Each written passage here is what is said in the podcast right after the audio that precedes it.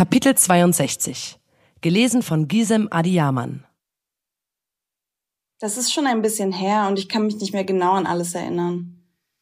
Es war auf jeden Fall eine meiner ersten Schichten im Club. Das erste Mal, dass ich dann nachts alleine nach Hause gelaufen bin. Sonst ist man ja immer in einer Gruppe oder mit ein, zwei Personen. Aber das war auf jeden Fall das erste Mal, dass ich komplett alleine war. Es war so um 5 Uhr. Die Straßen waren komplett leer und ich musste, um nach Hause zu kommen, nur eine der größeren Straßen langlaufen und nur geradeaus. Ich musste durch keine Gassen oder so. Das hat mich eigentlich beruhigt. Als ich da losgelaufen bin, habe ich gemerkt, dass auf der anderen Straßenseite ein Typ läuft. Der hat mich auch angeschaut. Dann bin ich weitergelaufen, hatte ihn aber im Blick. Dann ist er rüber auf meine Straßenseite und hat mich angequatscht und hat gefragt, was ich machen würde und wohin ich gehen würde warum ich denn allein unterwegs sei, dass ich hübsch aussehe. Da habe ich richtig Herzrasen bekommen. Ich hatte auch meinen Schlüssel in der Hand, direkt in Angriffshaltung. Ich habe direkt Panik bekommen.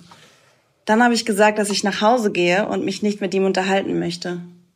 Dann hat er aber nicht locker gelassen und hat mich gefragt, wieso und dass er freundlich sei. Ich fand es halt dumm, weil es war mitten in der Nacht und keiner war auf der Straße. Natürlich ist es seltsam, von einem Typen angelabert zu werden. Ich habe ihm gesagt, dass ich bitte alleine laufen will. Er hat mir weiter Fragen gestellt und ist immer näher gekommen. Ich habe ihm gesagt, dass er mich bitte in Ruhe lassen soll, weil ich Angst habe. Da hat er drüber gelacht. Dann hat er weiter gesagt, dass ich hübsch aussehe, und dann habe ich ihm das nochmal lauter gesagt, dass ich Angst habe und bitte alleine laufen will.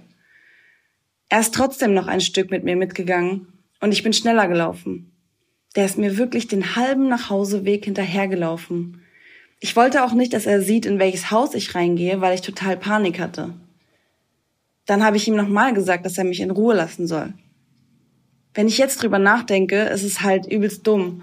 Man fühlt sich unwohl und versucht trotzdem höflich zu bleiben, weil man Angst hat, dass der Gegenüber richtig dumm auf was reagiert.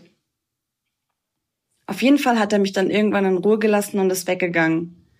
Ich bin dann den Rest nach Hause gerannt. Einen anderen Weg, nicht nur geradeaus, weil der immer noch in der Nähe war und ich nicht wollte, dass er sieht, wo ich hingehe.